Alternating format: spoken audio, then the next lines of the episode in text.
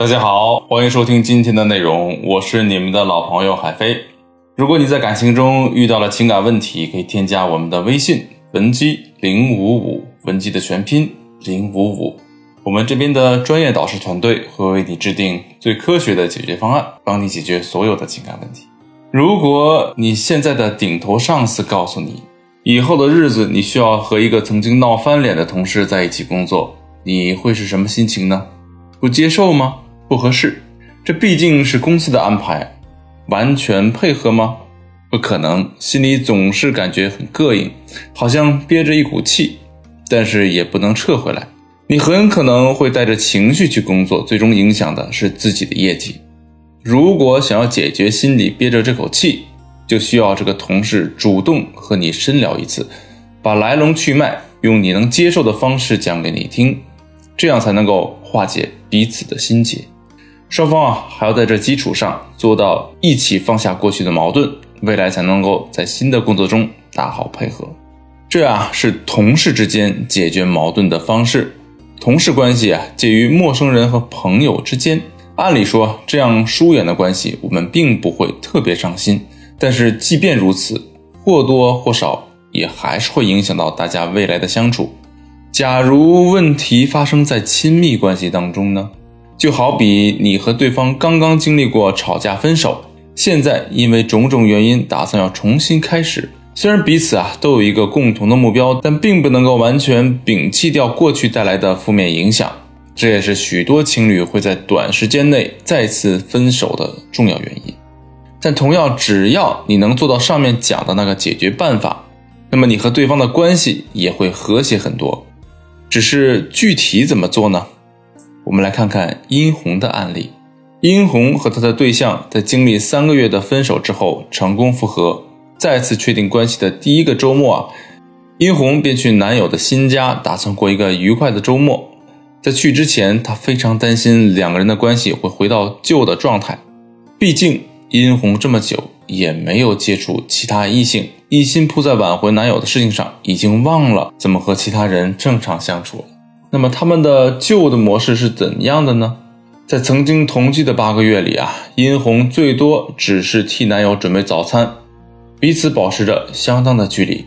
这是因为男友是个非常在意细节的人，对生活的方方面面都比较挑剔，殷红反而显得大大咧咧。起初，殷红也尝试着去改变过，但因为实在不认可男友的想法，殷红总是一边抱怨一边尝试给男友洗脑。希望他能够迁就自己，为此两人没少吵架。时间一长啊，男友就干脆让他不要管自己。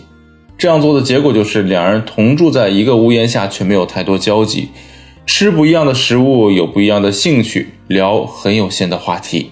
他们互相证明着自己习惯的正确性，因此也免不了彼此攻击。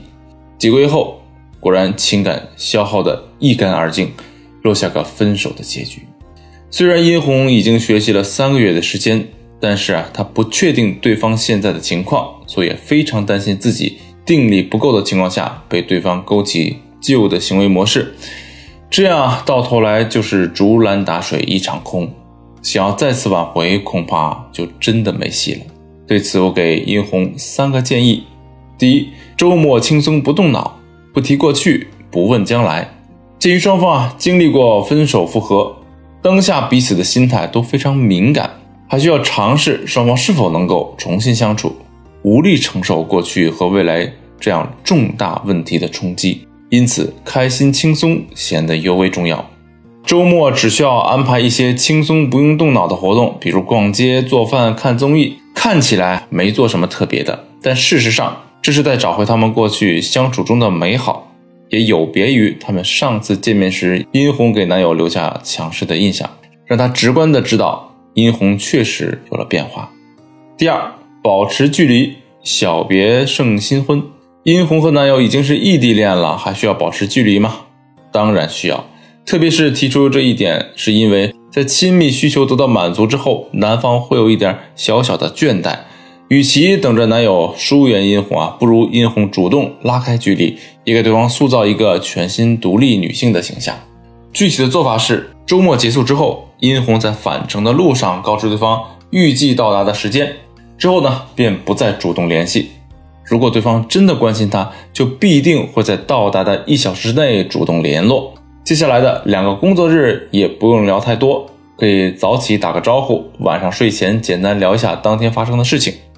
从第三天开始，早起第一时间主动发信息，中午晚上照旧不变，连续持续两天。主动被动的模式啊，需要一直保持循环，注意避免态度单一。一直热情啊，不可取，因为热情的状态不可能一直持续下去。一旦做不到，就很容易让对方感受到消极，影响安全感的建立。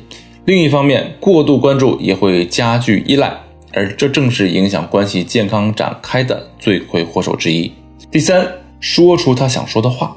经过三个月的学习准备，殷红已经在我的指导之下进行了多次心态分析，既分析了自己，也分析了对方。挽回阶段啊，需要在对方面前剖析自己，从行动到思想面面俱到。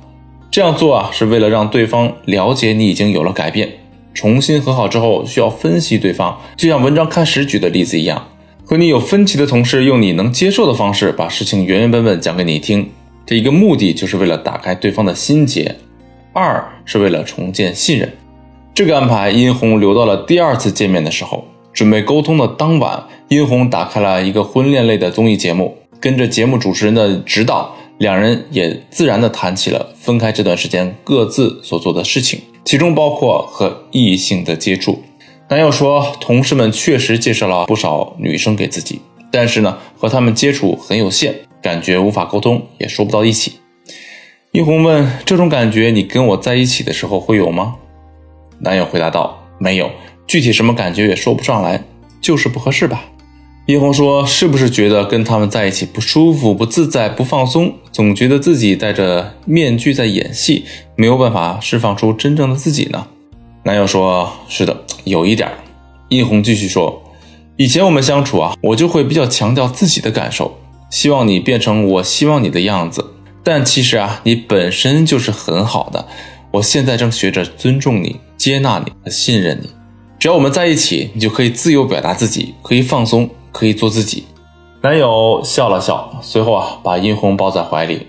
他说：“现在和你在一起，就是觉得特别的安心，就算马上要承诺一生，也不会有半点的惶恐。”这次沟通，殷红所要表达的中心就是：我知道你有想法，也理解你的需要，哪怕是你那些没有说出口的感受，经由我都被表达了出来。需求的转述本身就是一种深度的默契和灵魂的契合，更能体现殷红的男友的重要性和不可取代性。当问题不能直接解决时，我们需要用曲线救国的方法，先回归正常，勾起对方好的回忆，再运用一些方法技巧，唤醒对方沉睡的担心和嫉妒，最后是让对方感受到深度的接纳，从而建立起全新的相处模式。每个案例啊都有其特殊性，因此技巧的使用也需要具体的分析。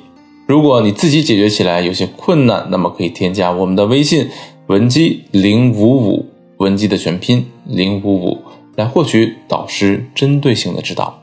好了，我们今天的内容就到这里，下期内容再见。